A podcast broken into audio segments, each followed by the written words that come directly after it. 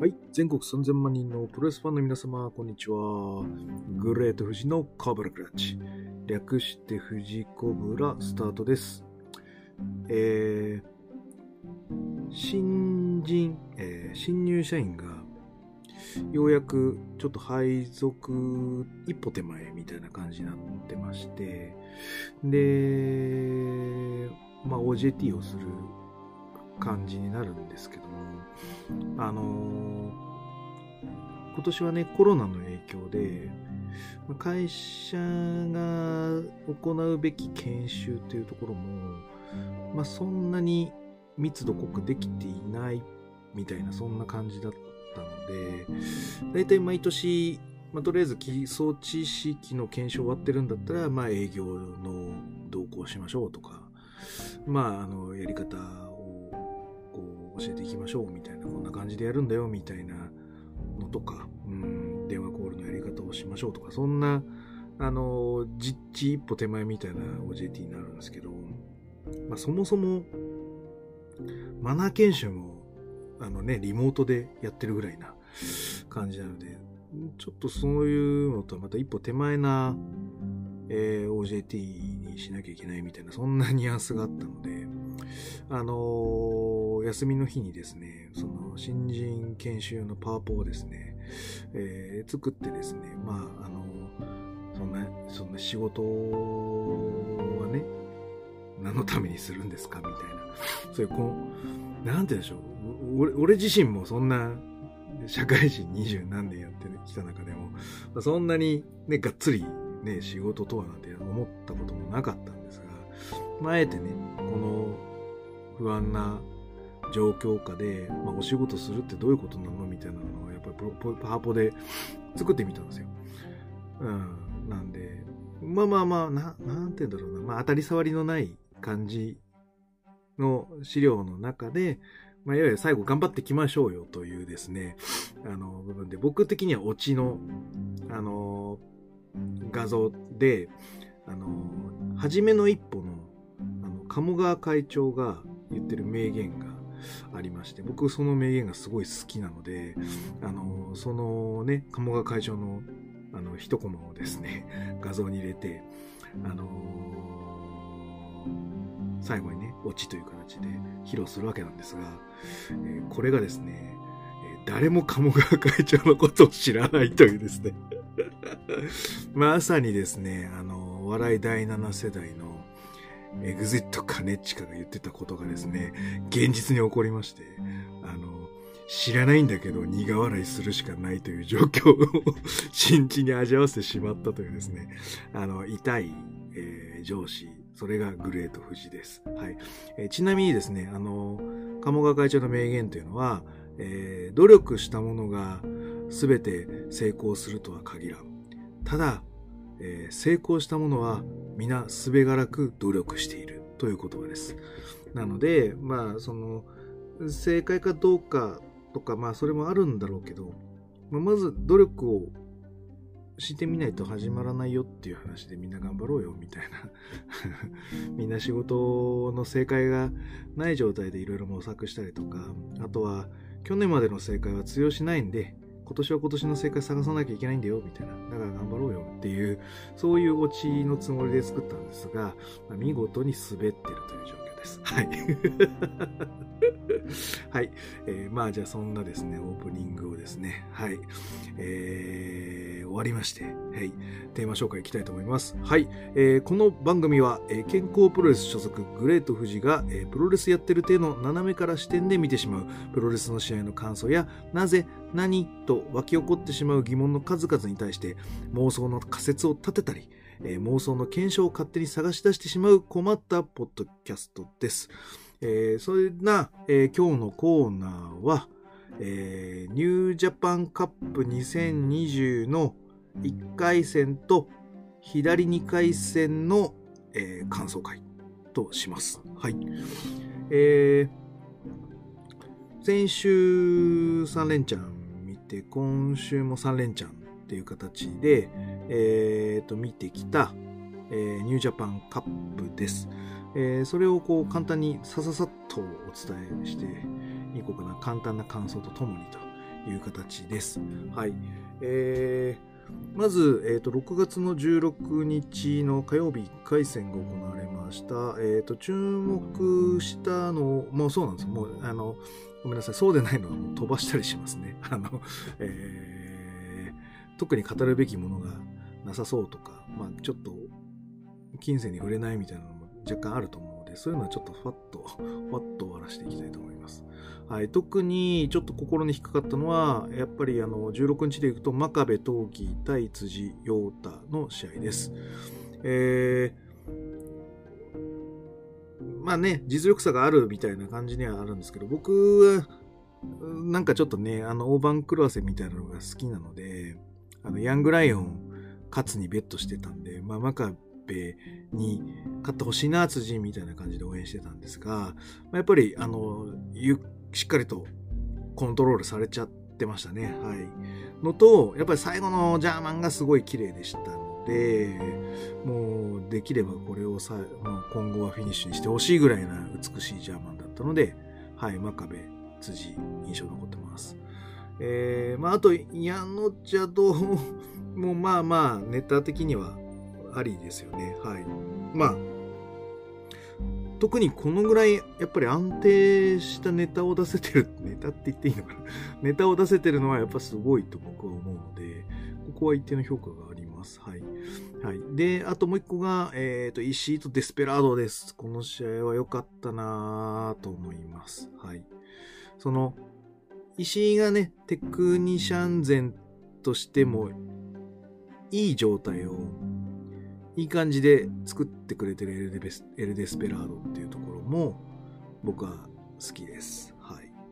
ので、この試合すごく印象残ってます。はい。で、えっ、ー、と、初日はこんな感じ。はい。えっ、ー、と、続いて2日目は、えっ、ー、と、やっぱりそうだな。永田、鈴木みのる。これが飛び抜けてるかな。はい。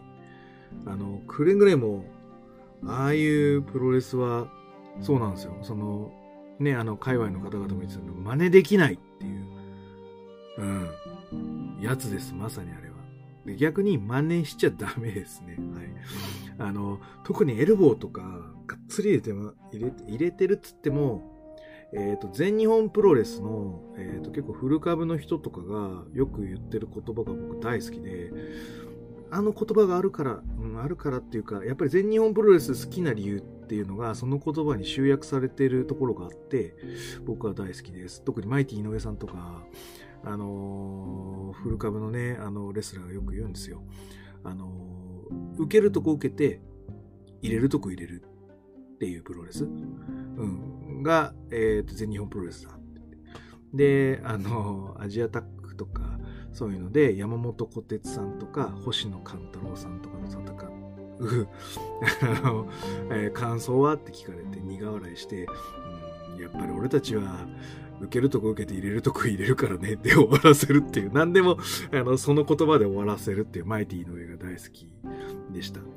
これな、何かっていうと、やっぱりその、入れるところ入れるっていう、まあ思いっきり行くっていうのもあります。ただ、受けるとこ受けてっていうところは、やっぱりその、急所とかにならないようなところに、あの、相手も入れるし、受ける方も、その、急所じゃないところに対しては鍛えたところで、受けて、しっかりとタフを出して、あの、プロフェッショナルというものを表現すると。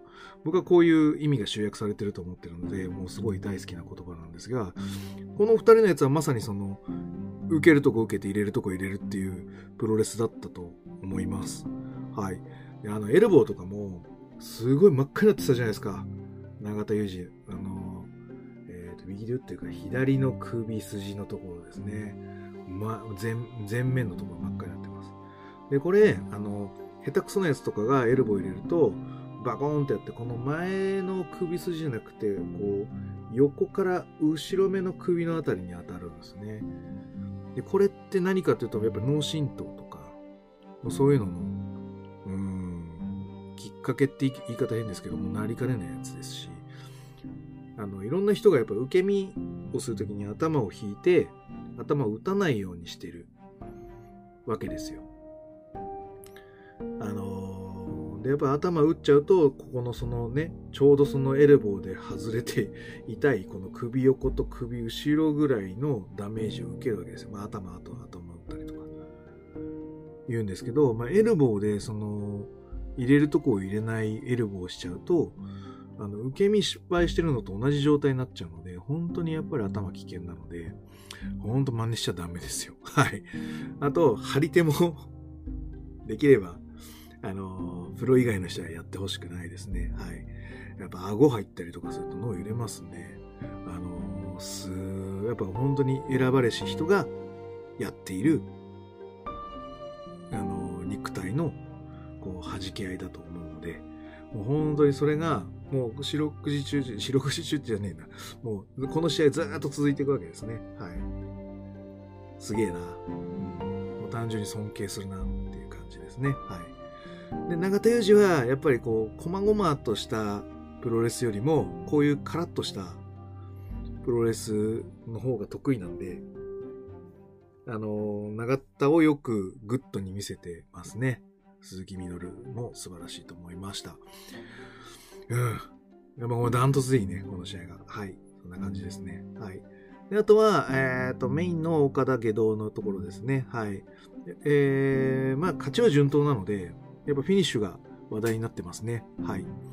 えー、これも、まあ、前回も言ってますし、まあ、ブログでしっかり書いてますけど、まあ、あれは、あのー、アーバンシラットで、えー、出ています、えー、コブラチョークになってますので、はい。変形コブラチョークか。はい。でもそうですね、プゴトの、プゴトでも言ってましたけどね、あの、クニさんが。はい。レインメーカークラッチでもいいんじゃないかとか、はい。いろいろあるんですけど、はい。いいっすね。はい。あの早速真似したいと思います。あの、えー、この後喋る展開でも出してましたけど、まあ、入り、あのコブラチョークの入りはこんな感じでいけんじゃねえの？みたいなのが、何個かあるので、はい、えー、最後あたりらへんでもう一回その話をしましょう。はい。えーと、続いて22日が激戦ですね。この試合はもう全部良かったです。なんで全部言います。はい。えっ、ー、と、まず田中真田。あ、田口、田中じゃねえ。田口真田。はい。僕これ、こういうのがやっぱり好きなので、ちまちましたやつが。はい。特に、えっ、ー、と、えー、アンクルホールド決められた真田がですね、あの、コーナーの登ってぴょーんと跳ねて、その上に上がった反動で、あの、アンクルロックのクラッチを外していくっていうところが、もう、もう、なんつうか、いいね、と思いました。はい。で、えっ、ー、と、結果はまあ、真田が勝つとは思ったし、真田なんですけど、はい、あのー、やっぱりいいですね。はい、ここが僕の中では胸熱ポイントです。はい。で、えっ、ー、と、次でよかったんだよな。ショート高木。はい。はい。で、そうだな。やっぱここは、プゴトで、やっぱショーが勝つなら、なんか、抑え込みとかのクイックみたいな、であるかもね、みたいなこと言ってたので、なんか、そう言われりゃ、やっぱ高木じゃないかもな、とと思ったので、はい。予想ショーにしてて正解って感じでしたね。ただ、はい、あの、いつもの流れだと、あの、蹴りペチペチやって っていうところがなんかちょっと薄薄いというか弱えなーみたいな感じの組み立てのね、やつだったんですけど、すごいハードヒットでしたね。はい。それでもやっぱりこの腕がペチンと、なんて言うんでしょう、うまいこと入らないところがまあ不器用かなと思いますね。で、その不器用がなんつうの、顔と合ってないって言い方が正しいのかな。あの顔もうちょっと器用そうでいいのにって思いながらも、不器用ってところが、はい、あのー、もう面白いっちゃ面白いですね。はい。で、なんつうんですか、高木慎吾の、なんつうの、七色のセールは素晴らしいですね。はい。レインボーセール素晴らしいと思います。もうあの、ね、右か。右、肘からのあの手首までの、なんつうの、激痛みたいなのが本当に痛そうに見えて、素晴らしいなと思いました。はい。はい。で、続いてのイブシ・ザック・セイバー・ジュニアも、えっ、ー、と、そうそうそう。ショーが、えっ、ー、と、その、高木が右腕を痛めているので、あの要所要所というか、もしくはその、勝利へのキーポイントとして、えー、アームロックで切り返して、えー、高木のパワーが失われたところに、こう、ショッカローを仕掛けて最後、スリーカウントを取るっていう、まあそういったシチュエーションもありましたので、あのー、いつも、あのー、カウンターで飛びついて、えっ、ー、と、フロントネックロックから、えー、アームロックに行くっていうザックのあの定番ムーブがあるんですけど、え、ー、と、僕はそれは出さないなと思っていたので、やっぱり本当に出さなかったですね。はい。ここはやっぱりチーム戦をしてるな、工業として、あの、えー、新日本プロレスの組織力というのが、やはりすごいなと思います。これを、この言い方は失礼かな。ノアや DDT は多分そこまでしないような気がします。その技かぶりっていうのの定番はもちろんみんな分かってるんですよ。分かってると思うんですよ。ね、あの、原島の走馬灯をね、あの、他の人がするってこともないだろうし、ね、あの、えー、他の人のその得意フィニッシュムーブとかを、その、前の試合で出しちゃうみたいなことももちろんないと思うんですよ。ただ、この、ね、アームロックなんてどこ、誰にも出す可能性がある技なのに、えっ、ー、と、賞が出た、そういうキーポイントで出したから、この試合で出す必要はないと言って、まあ足攻めをしてたっていうのもあるんですけど、ザックは足攻めをしていようとも腕を攻めたり首を攻めたりする、えー、散らし方をしながら、やっぱりその、えー、最終的にはサブミッションを落とし込んでいくっていうところ。もちろんあの、ストロングスタイルって本来はそういうもので、で、ザックはやっぱりそれを、こう、過去と現在を、こう、繋いでいくために、ああいう、こう、派手なハイスパート柔術みたいな仕掛けをしつつ、あのストロングスタイルを体現しているレスラーだと僕は思ってるんですね。はい。あの昔の古舘一郎の実況とかはよく言ってましたよね。こうやって、あの、腕とか足とか、あ小鉄さんも言ってたのか。こう、腕とか足とかを、えー、サブミッションで捉えながら、今日の相手のコンディションはどこが弱点かっていうのを見定めて、あのー、いけると思った時に一気に攻めるみたいな、あのー、そういうのをと、あの、やっぱり新日本プロレスのストロングスタイルですよみたいな実況で言ってた、解説で言ってた記憶があるので、そうかん、そういう言葉尻だけを捉えると、ザック・セイバージュニアがやってることは、まさにストロングスタイルになってしまうなと思います。はい。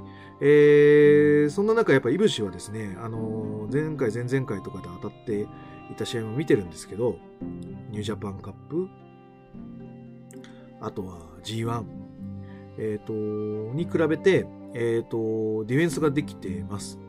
サイドポジションに入っていくとか、あの腕を取り返していくとか、あのそういったのができている感じがしましたので、あの、いつもとは違う光景という印象をお客さんは持ってたような気がします。はい。で、えっ、ー、と、この二人にしては唐突な終わりだった感じがするのかな。カウンターの膝が入って、神声が入ってっていう感じになるので、はい。あのー、ね、ザックセバーで足攻めだったら、あの、ナパムデスあたりが出るとか出ないとかっていう攻防も入れてもいいんだろうけど、あえてそこはった切ったっていう言い方なのかな。はい。のもあるし、えっ、ー、と、このコロナの中で、えー、イギリスに帰らないで、日本に残ったというですね、で、このトーナメントで、まあ、あの、ゲーベル・キットはいたとしても、唯一一戦どころの外国人レスラーというですね、貴重なカードを1回戦で落としていく新日本プロレスの非常さっていうのが、えー、すげえなと思いました。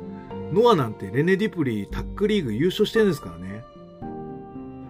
あれ多分最初優勝じゃなかったと思うぜ、と思うんだけど。だけど、あの、せっかくね、このコロナの中で日本で頑張ってくれてるからって そ、まあ、強かったから優勝したんだと思います。すいません。あの、これはごめん。なんだけど、一応忖度働くと思うんだよね、ちょっとは、って思うんですけど。はい。そうではなかったです。はい、残念。はい。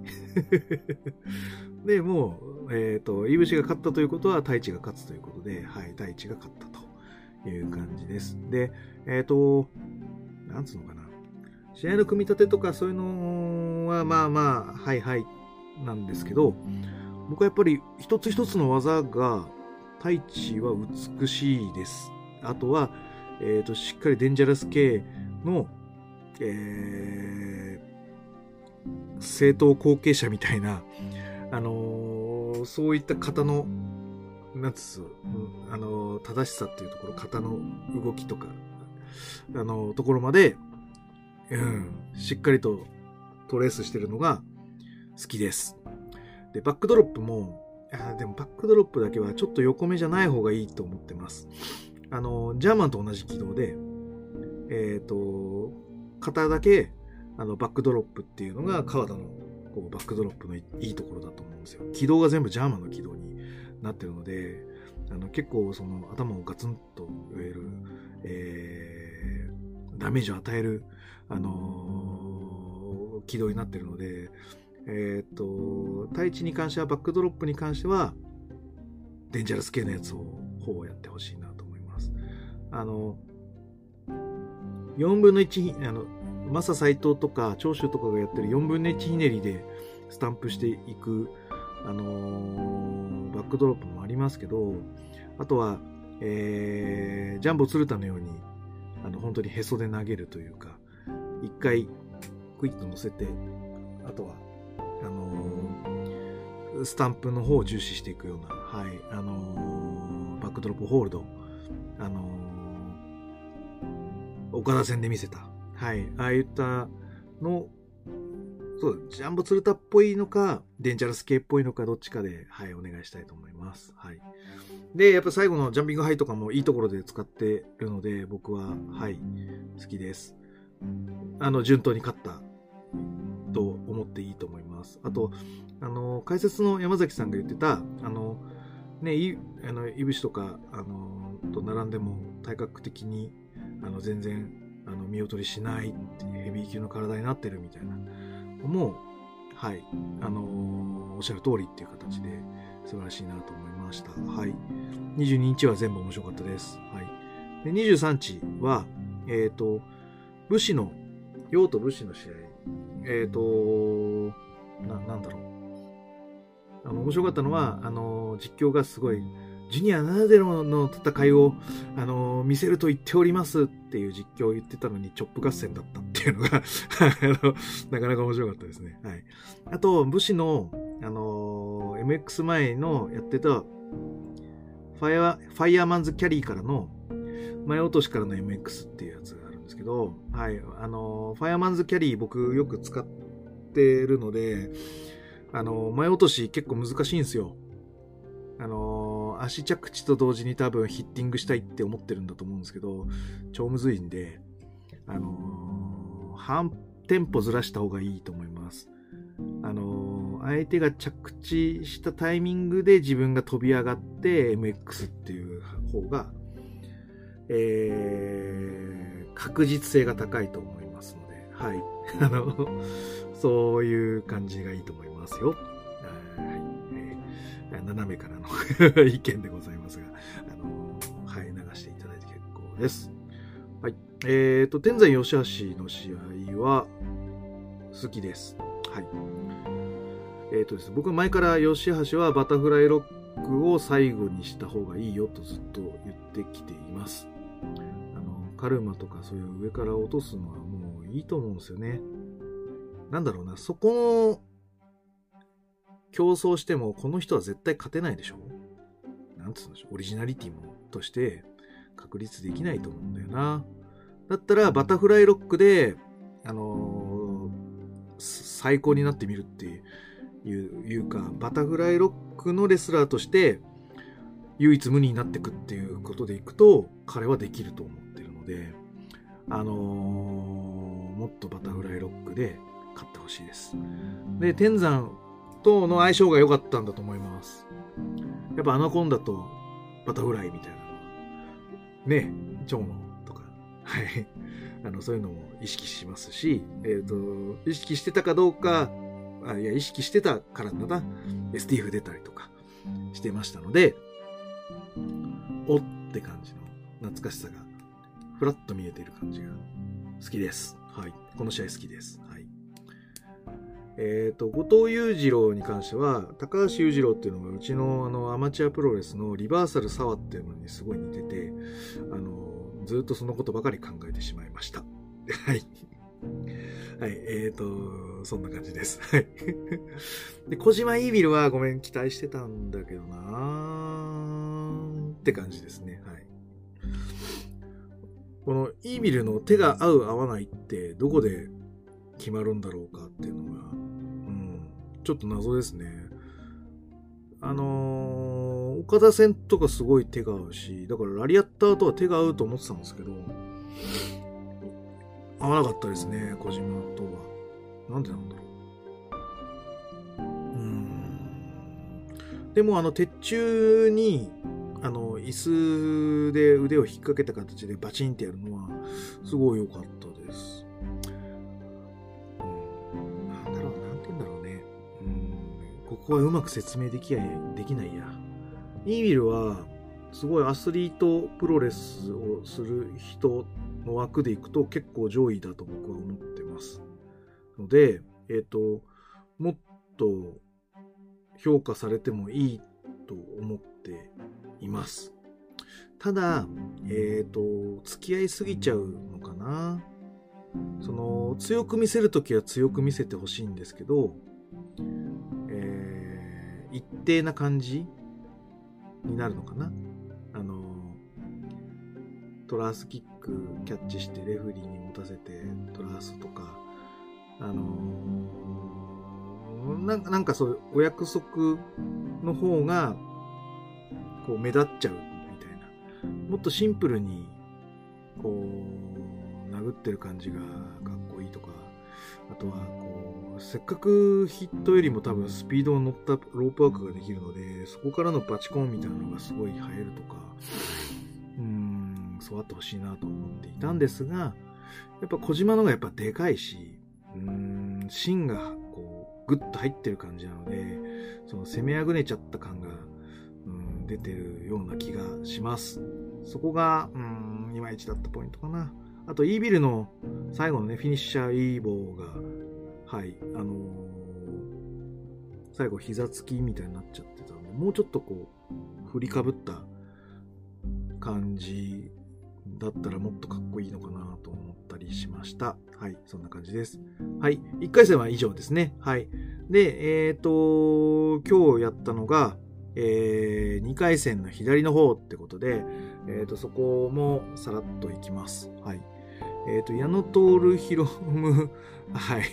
えっ、と、微妙でしたね。はい。えっ、と、でもヒモヒロムが勝ちました。えっ、と、真壁石井。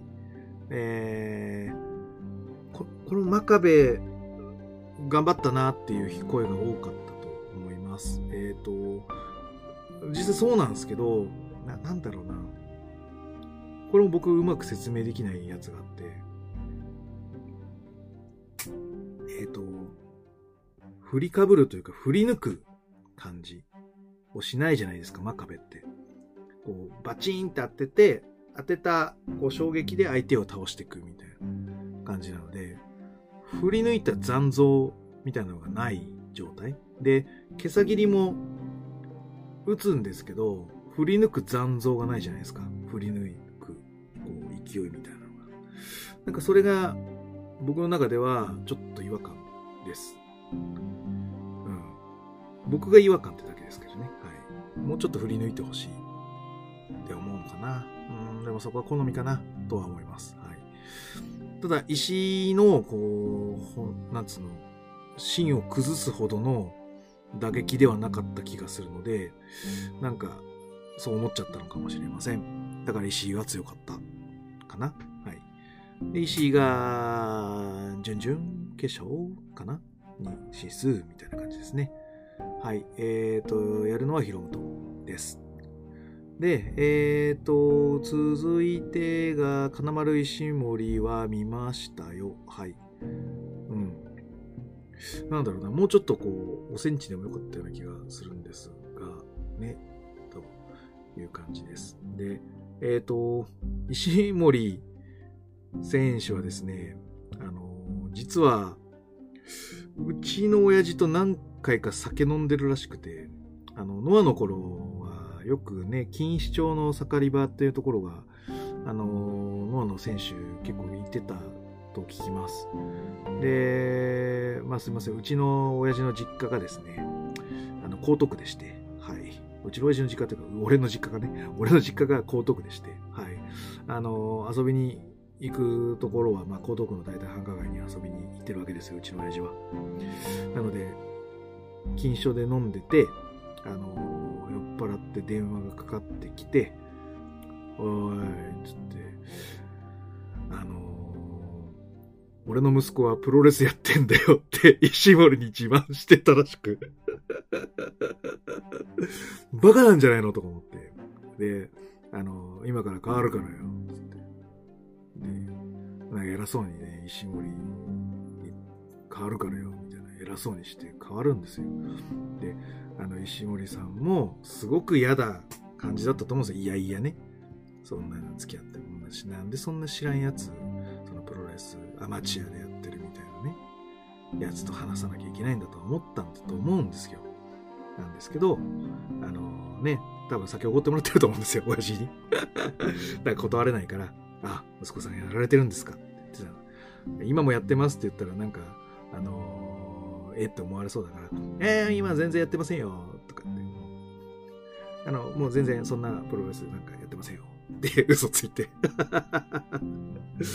あ、えー、頑張ってくださいって 言って、さらっと逃げておきました。はい。でその後、あの、えっ、ー、と、石森選手のサイン入り T シャツを、やっぱ親父、あの、もらってきたらしくて、うちに送ってきて、あのー、やっぱサイン入りって着れないので、すげえしまってあります。はい。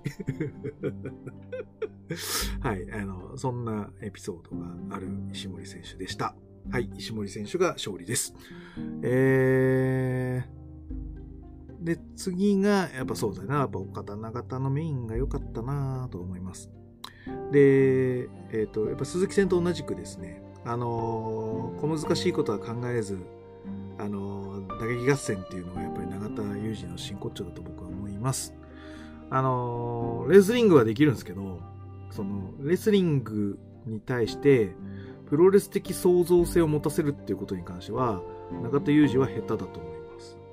はい。なので、え、ー、と、よくあるプロレスの抑え込みの攻防とか、あの、そういったのではなく、あの、体が動いちゃう的な感じの腕の取り方であったり、腕折りだったりとか、あの、そういったのがやっぱり永田裕二は得意だと思うので、そういう感じですね。はい。この日も。で、岡田和親やっぱりその話題になったコブラホールドをどう使っていくかと。コブラチョークか。コブラチョークをどう使っていくかと。こんな感じになりますね。はい。うーん。あれ多分ちょっとビクトル、ビクトル投げっぽいところから、あの、コブラチョークに行きたかったはずなんですけど、バックドロップからの前転っていうのがちょっと崩れちゃいましたね。はい。もっとビクトルっぽい感じから行くはずです。狙いは。はい。えー、で、あのー、右取りなんのがちょっと、はい、あのー、変わってるところです。その、あの、僕が紹介してるアーバンシラットの動画が右取りだからという オチではないと思うんですが、右取りです。はい。で、左取りの方が、切り返しは楽だと思います。例えば、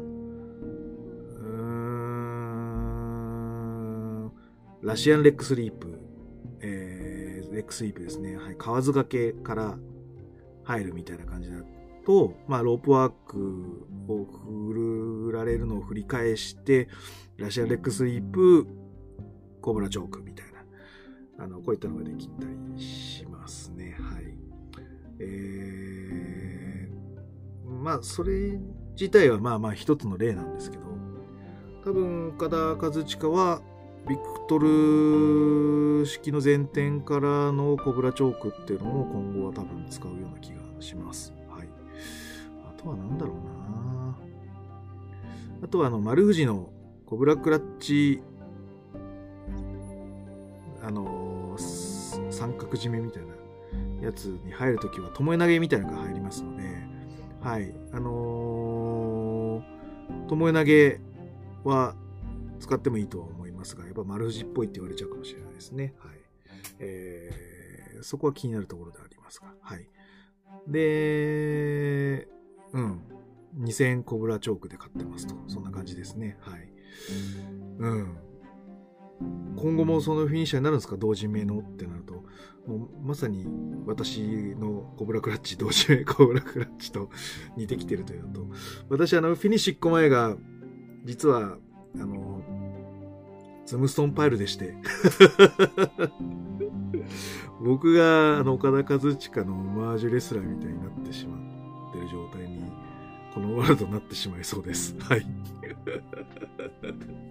はい。えー、どうしようかな。変えようかな。それとも、岡田に乗っかろうかな。うん、どうしようかな。はい。で悩んでるところです。はい。